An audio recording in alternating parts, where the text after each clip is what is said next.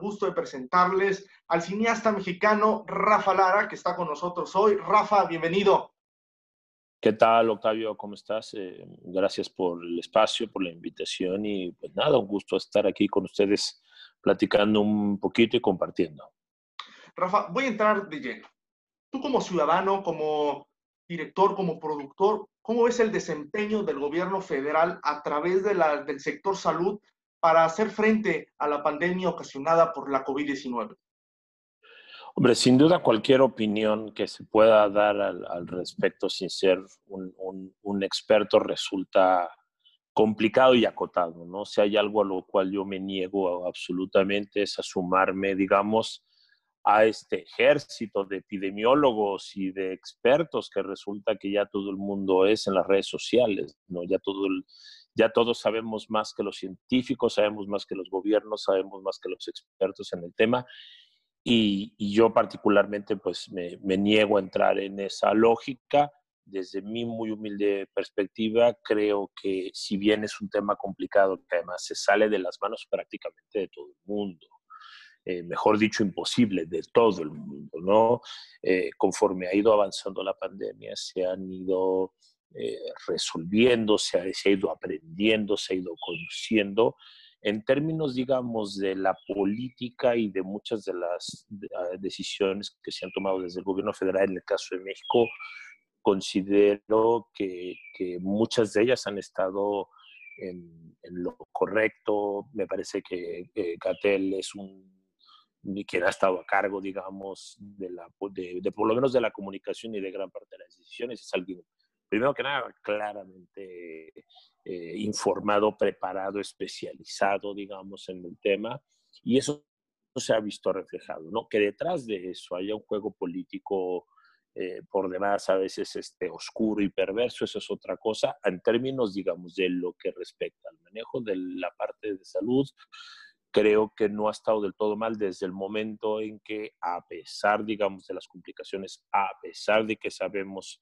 que el sistema de salud en México es extraordinariamente deficiente y que tiene un gran retraso, sobre todo para el tamaño de economía y el tamaño de país que somos, considero que el solo hecho de que los números ahorita no se encuentren en un punto en el cual, como sí ocurre en otros países, como por ejemplo España o Italia, en donde fueron totalmente rebasadas sus capacidades hospitalarias, pues considero que eso pues es un paso positivo siempre va a haber raristas, siempre va a haber cosas que cualquiera pudiera pensar que, se pudieron haber hecho mejor. En lo particular, creo que, siempre hay que poner en una balanza, más aún en el tipo de economía como la nuestra, hasta dónde, digamos, este, el confinamiento, por ejemplo, y el detener tan drásticamente la economía no resulta contraproducente, pero en términos de salud creo que se han tomado decisiones en su mayoría correctas desde el lado del gobierno. Tocaste el tema económico. Sabemos que esta pandemia eh, trae esta crisis económica en todos los sectores, pero hay un sector que está en incertidumbre, una incertidumbre que se sembró desde el día uno de esta crisis, que es la cultural. Y dentro de esta crisis cultural entra el cine. Sabemos de los siete fideicomisos a desaparecer con este decreto presidencial y entre, entra el FONCA y el FOPROCINE. ¿Tú cómo ves la, el desempeño de la titular de Cultura, Alejandra Frausto Guerrero, y la titular del Instituto Mexicano de Cinematografía, que es María Novaro, para hacer frente a esta pandemia y no reducir presupuestos a, a, este sector o tan siquiera buscar algún colchón económico para seguir trabajando para la mejora de la industria cinematográfica en el país.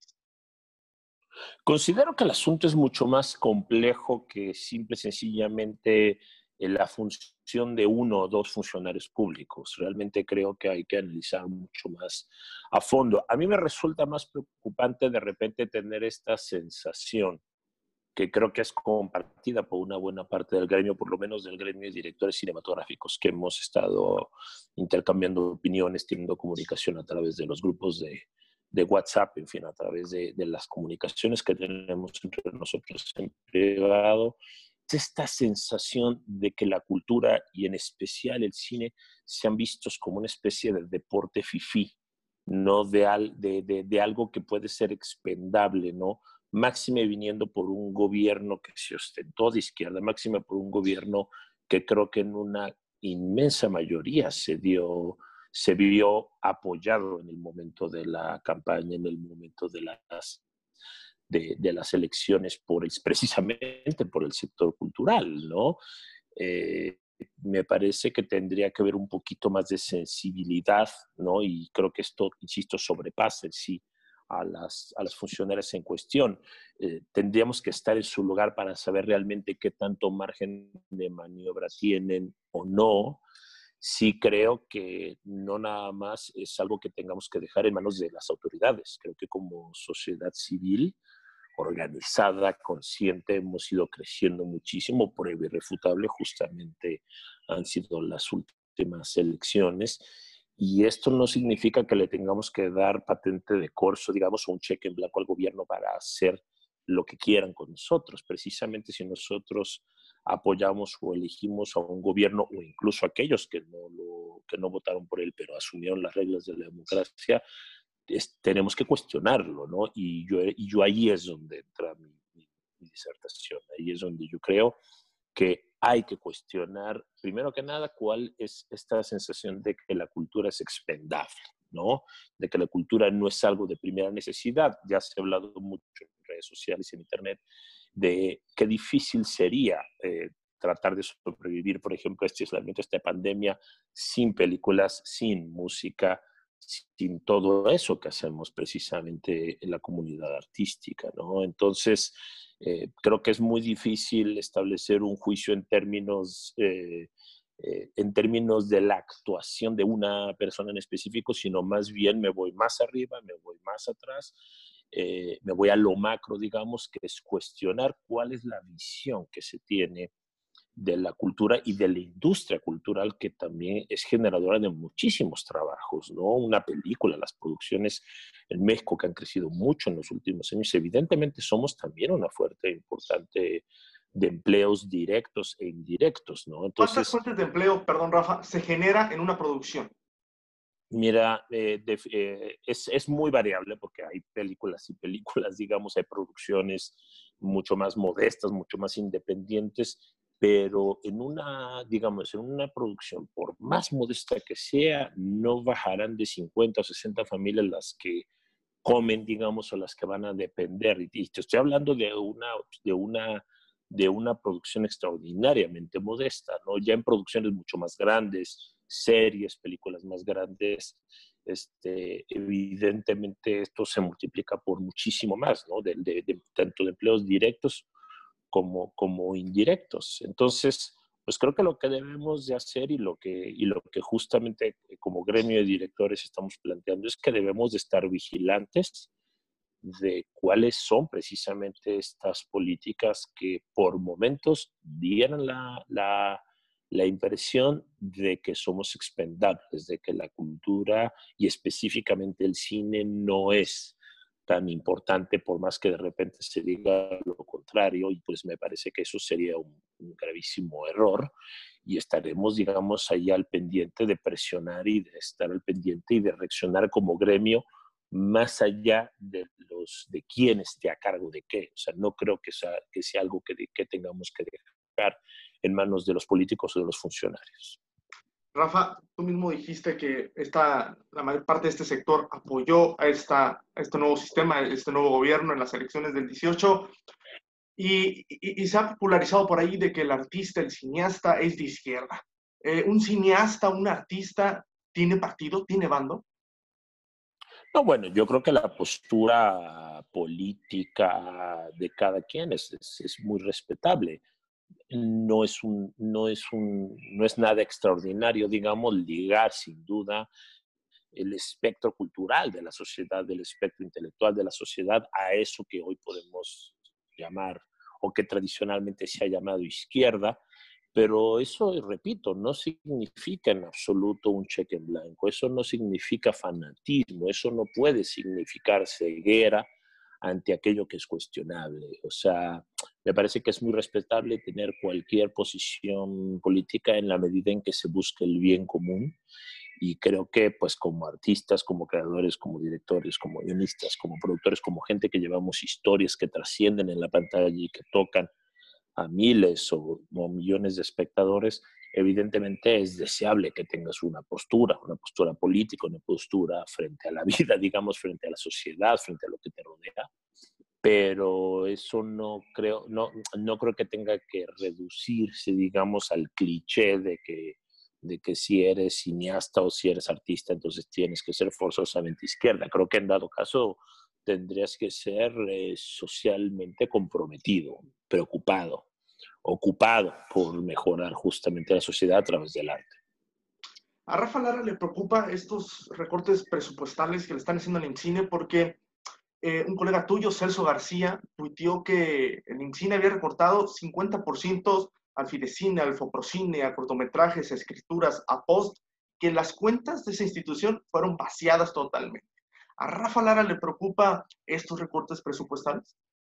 Yo, yo primero que nada, más allá de, de, la posición personal de cada quien, me gusta primero que nada analizar y tener la mesura de, de, de, esperar a ver los hechos y de no tomar posiciones a partir de rumores, ¿no? Porque al final del día eh, puede no constarnos a ninguno de nosotros realmente cuáles son las condiciones de las finanzas hay que estar vigilantes, sí, hay que exigir cuentas, sí, pero me parece que hay que tomar también una postura de análisis, digamos, frío, con eso, con la cabeza, con el corazón frío en el momento en que realmente se tengan los datos, en el momento en que se nos diga eh, esto desaparece, esto no funciona, entonces uno tendrá que reaccionar. En dado caso, nuestra función es decir, aguas, no, no, no, no se les vaya a ocurrir tocar esto, o no nos vayan a afectar más de lo que ya estamos afectados. Claro que estoy preocupado, estoy preocupado igual que el resto del gremio,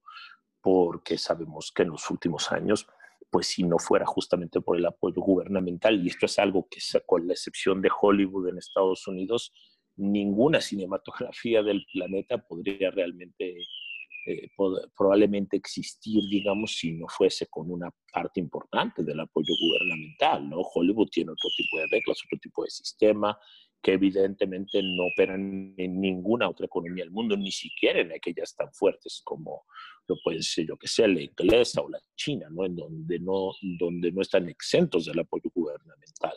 Entonces, sí creo que debemos estar vigilantes, sí creo que debemos estar preocupados, pero también tenemos que ser muy mesurados porque creo que hay, hay mucha emoción a flor de piel, hay mucha incertidumbre, hay mucha ansiedad, por demás entendible en esto, pero precisamente por eso debe de caber la cordura, el análisis y el, y el eh, tomar las cosas con la frialdad suficiente, sin apasionamientos, precisamente para no abonar, digamos, a esta, a esta, a, convertirse, digamos, en esto que podríamos llamar ser un mercader del caos y del rumor y de, esparcir fake news o semi-fake news, ¿no? Que de repente involuntariamente se puede caer en eso si nos adelantamos a los acontecimientos. Rafa, eh, ahorita el, el, gremio artístico cinematográfico pues está alzando la voz. Eh, ¿Ustedes están de acuerdo con estas declaraciones que dio la titular de la función pública, Irma Sandoval, en donde el FONCA era para compadres de, Salinas? Todo, todos estos estas convocatorias, estos estímulos fiscales, ¿sí resultaban en sexenios pasados o es una ideología hermética del actual gobierno? Porque hay mucha incertidumbre, como tú lo acabas de mencionar, ante esto y decir, oye, ¿por qué no estás recortando presupuesto si antes no los daba a los compadres y tú dices que ahora eh, antes sí los dabas y que ahora ya no. Entonces hay este va y viene de palabras, de declaraciones. ¿Funcionaban los estímulos y las convocatorias antes?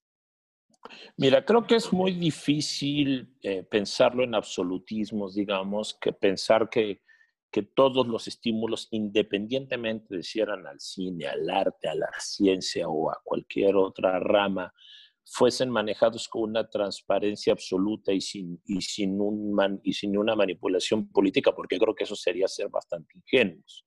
De esto a generalizar y de esto a no, a no eh, eh, poner en una justa balanza, digamos, todas las cosas positivas que han venido de estos fondos, de estos fideicomisos, de estos apoyos, me parece por demás muy injusto.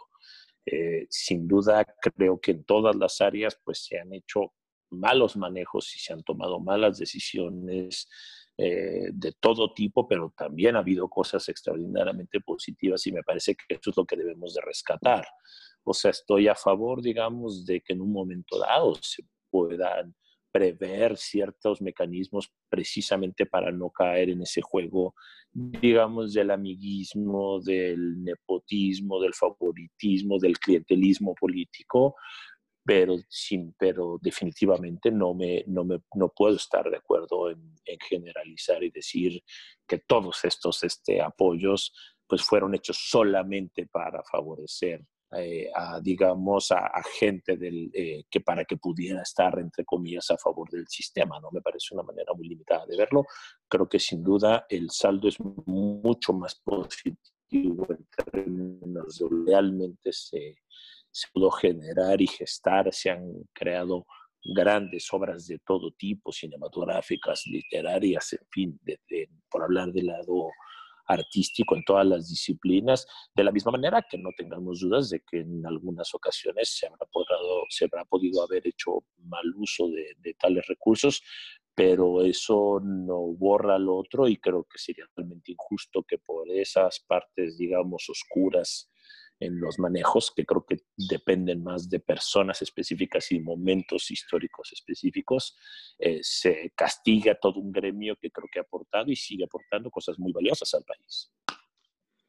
En redes sociales tú publicaste un, un comunicado de directores cinematográficos de México, en donde en letras grandes es el título de Sin cultura no hay democracia su comunicado donde el gremio de directores está enterado de todas las necesidades y propuestas de esta emergencia sanitaria y que van a estar más atentos a estas decisiones, por Pero más allá de este mensaje, ¿qué quieren lograr? ¿Una mesa de diálogo? ¿Quieren hacerse escuchar para poder ver qué sí y qué no? Sí, bueno, fue justamente más que un comunicado, evidentemente no, no, es, no es mío personal, es del gremio de directores que, que se decidió a partir de, de una propuesta, eh, por lo menos, digamos, manifestarnos en términos de decir como gremio, en el caso de los directores cinematográficos, estaremos atentos y en su momento daremos respuesta, diálogo y también podemos ser muy combativos si, si, si la situación nos obliga a ello en términos de que vamos a estar eh, precisamente eso como una parte importante de la sociedad civil organizada, atentos a cuáles son las políticas, cuáles son las decisiones y en su caso tendremos que responder ante ello. No nos vamos a quedar pasivos, no nos vamos a no nos vamos, digamos, simple y sencillamente a quedar cruzados de brazos mientras se toman decisiones contrarias, no a los intereses de nosotros, sino en general el bienestar de la cultura de un país. Si la cultura de un país es eh, vista desde las cúpulas del poder, desde las cúpulas del gobierno como algo expendable, pues me parece que estamos haciendo algo muy mal, ¿no? Entonces ahí es donde nosotros tenemos que responder como gremio y nos parecía que precisamente esta, esta frase de sin cultura no democracia, pues más o menos era una pequeña manera de, de resumir algo bastante más complejo, que es que sin nosotros tampoco puede ser, ¿no? Rafa, bueno, vamos a cambiar de tema a algo menos, menos fuerte, menos crítico.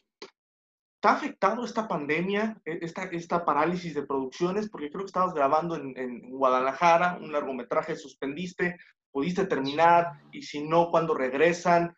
¿Cuál va a ser la rutina del cineasta Rafa después de esta crisis?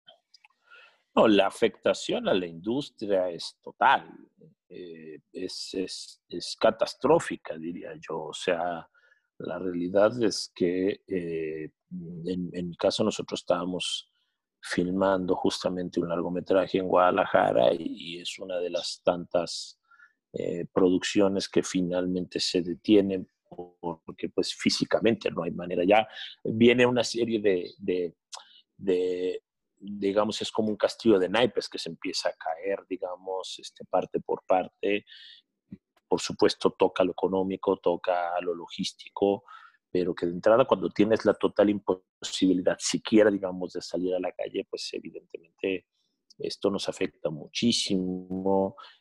la cuestión de la crisis, ¿no? de la incertidumbre en la que está no México, el planeta entero, evidentemente nos complica aún más la situación. ¿Por qué? Porque pues eh, justamente eh, la inversión, digamos, en una película suele venir, primero que nada, una parte tiene que ver con los apoyos del gobierno y casi siempre cuando hay inversión de parte de inversionistas privados, pues suelen ser eso que en términos de economía se denomina inversionista riesgo, ¿saben? Alguien que está dispuesto literalmente a arriesgar parte de su patrimonio, de su capital, en aras de algo que le puede resultar valioso desde múltiples puntos de vista. Entonces, eh, nos vemos afectados. Claro que me veo afectado, no yo, todo el, medio.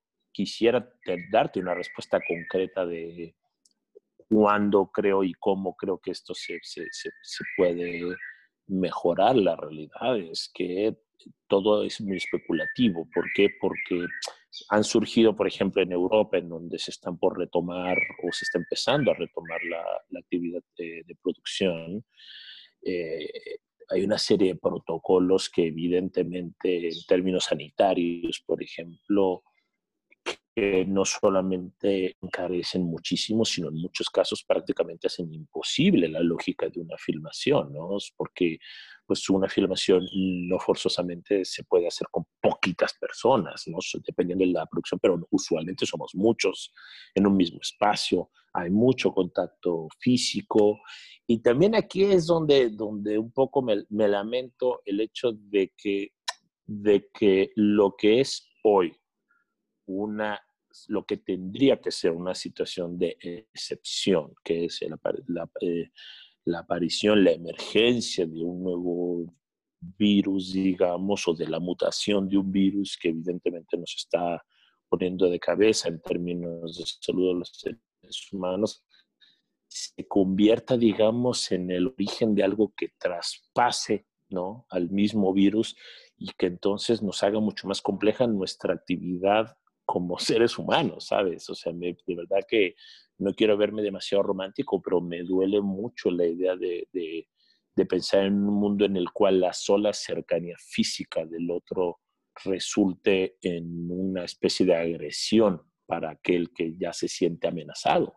Cuando los seres humanos llevamos miles de años, siglos enteros, lidiando con virus, con bacterias y esta cosa que ahorita nos está afectando, sin duda no se va a ir, va a vivir entre nosotros de manera endémica como muchísimas otras enfermedades, como muchísimos otros virus, ¿no? Entonces me preocupa mucho eso en el largo plazo, en el corto y en el mediano sin duda la situación es muy preocupante y sin el apoyo de esos, justamente de, por ejemplo, esos recursos gubernamentales, es prácticamente imposible que la industria artística pueda, pueda siquiera aspirar a, sobrevivir, digamos, a la crisis de la pandemia. Para terminar, Rafa, ¿qué se vaticina para la industria cinematográfica del país? Eh, acabas de decir que, bueno, pues ya no va a ser lo mismo, pero ¿Han platicado dentro de, del gremio algunas alternativas y ven que no hay alguna propuesta por parte de las autoridades? Ustedes como gremio han preparado poco a poco algunos protocolos para poder regresar, grabar y terminar lo que ya este, estaba en pausa, para volver a producir. Mira, evidentemente hay muchas iniciativas de todo tipo, desde las más eh, románticas, idealistas y muy probablemente por ello poco realizables, hasta las, hasta las más pragmáticas. Eh, creo que es válido, digamos, poner encima de la mesa las posibles soluciones. En mi caso, yo digamos, como para concluir con un poquito de luz al final del túnel, hay un dejo de esperanza que yo encuentro y que he comentado, hemos comentado entre varios colegas, específicamente en lo que hacemos nosotros, ¿no? La producción de películas, de series. eh, justamente a partir de la pandemia, pues se ha visto un, un, un, incremento brutal en, en, el consumo de las horas de producción, sobre todo a través de las plataformas, ¿no? Netflix, Amazon, ¿no? y, las nuevas plataformas que están por llegar a, Latinoamérica, Disney, etcétera, etcétera. Esto hace que lo que nosotros hacemos, ¿no? específicamente quienes hacemos series, quienes hacemos eh, películas y sobre todo con un cierto estándar de calidad y con un cierto perfil, digamos, destinados a llegar al gran público, pues creemos que en ese sentido lo que nosotros hacemos va a ser necesario y va a ser necesario pronto. O sea, el mundo no se va a detener, el mundo tiene que continuar eh, con el coronavirus, a pesar del coronavirus, en contra del coronavirus, este, tiene que continuar, ¿no? Y la producción no será, un, no será una excepción. Entonces, ahí es donde encontramos un área de oportunidad en donde creo que vale la pena fincar esperanzas. Creo que debemos aprovechar el tiempo para escribir nuevos proyectos, para justamente prepararnos para cuando esto se reactive, se va a reactivar, cómo y de qué manera, pues sin duda creo que esa es la mayor incógnita, ¿no? Podemos eh, especular de que sin duda, pues bueno, las plataformas eh, tendrán su presupuesto de producción. Por el otro lado, bueno, pues esperemos que los fondos gubernamentales no desaparezcan eh, y que con una mezcla de estas cosas podamos seguir adelante, ¿no? Yo, ah, por ejemplo, nosotros nos quedamos a dos semanas de terminar de filmar un largometraje que de alguna manera si cuando pase esta parte importante del confinamiento podemos terminar, pues eso nos va a permitir tener una película en el mediano plazo lista para salir a un mercado, a, un, a, un, a una serie de ventanas, no nada más el cine, sino específicamente las plataformas, que van a estar muy ávidas de contenido original y de contenido original de calidad. Entonces, pues ahí es donde creo que hay una lucecita de esperanza para creer que podemos seguir trabajando, que podemos seguir generando empleos, que podemos seguir contando historias, que podemos seguir reportando nuestro granito de arena, ¿no? Más allá de eso, pues no nos queda otra más que prepararnos, estudiar, eh, eh, eh, seguir creando, seguir escribiendo. Es un poquito lo que, lo que yo he estado haciendo en este tiempo, esperando a que pronto nos reactivemos todos. Pues, pues ojalá sí sea, ojalá se reactive la industria cinematográfica en el país. Creo que han pasado peores momentos, entonces yo creo que saldrá adelante. Rafa, muchas gracias por aceptar la invitación, gracias por, por charlar. Eh, pues ojalá no sea la, la última vez que podamos charlar en este, en este espacio. Muchas gracias, Rafa. No, no, no lo será. Seguramente nos encontraremos y bueno, muchas gracias a ti por el espacio. Un saludo a todos. Los que puedan, pues quédense en casa. Los que no, pues tomen sus precauciones y con cuidado. Abrazos.